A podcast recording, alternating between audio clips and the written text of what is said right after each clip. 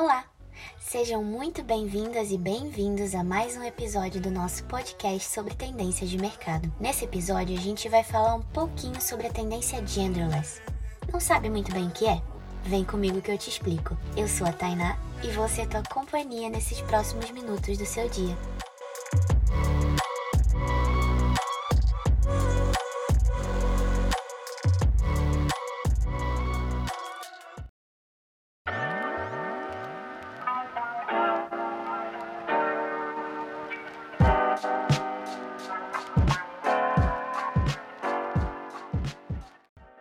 Antes de explicar de uma vez por todas o que é tendência genderless, acho legal contextualizar rapidamente para a gente poder entender de onde ela surgiu. Desde lá do iníciozinho dos tempos, a nossa sociedade se baseia em uma organização estrutural, onde os papéis de gênero, masculino e feminino, são muito bem definidos, e onde também a figura masculina é tida como a superior. Por isso dizemos que a nossa sociedade, além de machista, é considerada patriarcal. O mundo tem passado por grandes transformações ao longo das décadas e, por consequência, as pautas sociais discutidas mudaram ou se intensificaram com o passar do tempo. Trazida principalmente, mas não somente pelos movimentos feministas e LGBTQIA+, a pauta sobre identidade e papéis de gênero tem sido amplamente debatida. E nos últimos tempos, grandes marcas e empreendedores emergentes perceberam as inúmeras possibilidades possibilidades de mercado que esta temática tem potencial de oferecer. E se eu te disser que a subversão das normas de gênero já existia bastante tempo atrás? Você acredita? Pois é. Na Grécia Antiga, por volta do século V a.C., a necessidade de representação da mulher no teatro fez com que homens se vestissem em trajes ditos femininos, uma vez que mulheres não eram autorizadas a participar desse tipo de evento. Esse recurso foi usado também no teatro kabuki do Japão, na ópera de Pequim na China e na Inglaterra do século XVI, onde artistas transformistas encenavam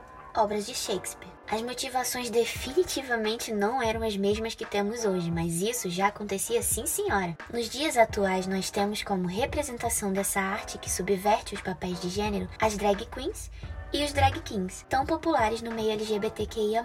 Já em um tempo um pouco mais recente, vemos tentativas de subversão a essa convenção de gênero dentro do mundo da moda. Foi no início dos anos 80 que surgiu o movimento anti-moda, período de ascensão de movimentos sociais que tinham por objetivo protestar pelo direito de cada sujeito à liberdade de expressão e a busca pela própria identidade dentro da sociedade. Foi nessa época também que o movimento hippie começou a ascender, assim como o movimento punk nos anos 80.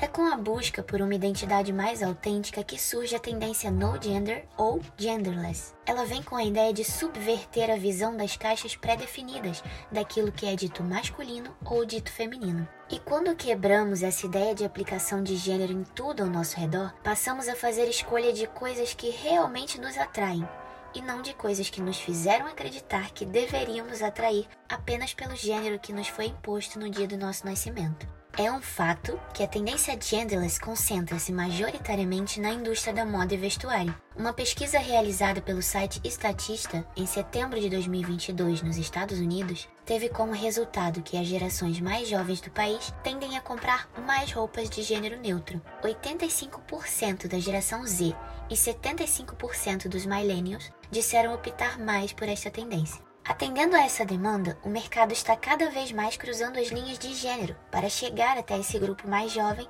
e se alinhar com essa nova mentalidade dos compradores. Segundo o site StyleSage, a contagem média de produtos comercializados como unissex ou a gênero cresceu 500% desde setembro de 2020, e o mercado europeu está observando uma tendência semelhante com uma taxa de crescimento de 325%. Para exemplificar de forma prática a tendência genderless, eu trouxe alguns resultados de pesquisas em três observatórios de tendências diferentes. O primeiro artigo do Observatório J. Walter Thompson fala sobre a mudança de perspectivas no mundo digital acerca das identidades de gênero. Os consumidores querem ser representados mais autenticamente nos espaços digitais, e em resposta a isso, as marcas estão buscando por uma nova infraestrutura dentro de seus serviços.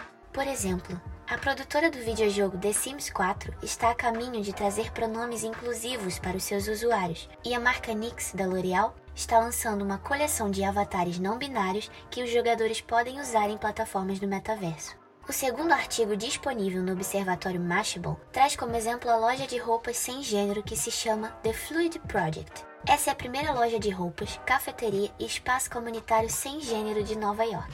O espaço foi criado como um esforço para ultrapassar os limites do que as pessoas estão confortáveis vestindo e também para criar um espaço inclusivo que rejeite o binário do varejo tradicional. No Observatório Springwise, encontrei um artigo muito interessante que fala sobre o projeto de programação de uma voz sem gênero para assistentes de inteligência artificial. O projeto Q é uma voz de código aberto projetada para ajudar a combater o preconceito de gênero. A voz está disponível para uso por qualquer dispositivo inteligente e foi desenvolvida por uma equipe de especialistas interessados em combater o preconceito de gênero. Os pesquisadores apontam que a maioria das vozes escolhidas para uso em assistentes pessoais com inteligência artificial são de mulheres. Para eles, isto seria uma evidência que assume que as mulheres trabalham em funções de assistência, enquanto as vozes masculinas, por outro lado, são mais utilizadas em papéis de autoridade, como dar instruções de direção ou em robôs militares. Olha, os exemplos são muitos e as coisas que podemos debater dentro desse tema são tantas que tem assunto para mais de cinco dias de podcast. As novas gerações estão cada vez mais buscando pela quebra de padrões, pela liberdade de expressão e de uma identidade que, além de fluida, seja autêntica. É natural que o mercado venha acompanhar essa movimentação e é por isso que já vemos há algum tempo a tendência genderless aos poucos conquistando espaço dentro das indústrias em geral. Independentemente do que digam os sujeitos mais conservadores e preconceituosos, todos temos o direito de liberdade, de escolha e de sermos quem quisermos ser da forma como acreditamos ser melhor. É verdade que o mercado tem um grande poder de influência sobre nós, e quanto a isso eu não discordo. Mas nós, enquanto consumidores, também podemos ter grande influência sobre o mercado. E quanto mais soubermos pôr isto em prática, mais nos aproximamos de fato daquilo que almejamos na busca pela nossa autenticidade.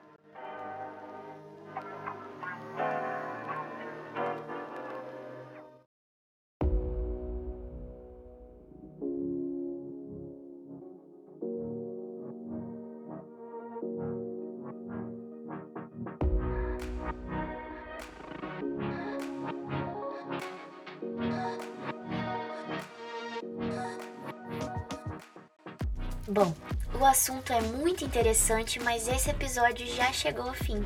Se você quiser continuar a conversa sobre essa tendência ou sobre os papéis de gênero, pode levar o assunto para aquele almoço de domingo com a tua família, sabe? Mas, se preferir uma conversa mais tranquila, vai mesmo num barzinho com os teus amigos. Muito obrigada por acompanhar nosso podcast. Espero que tenha gostado e até a próxima.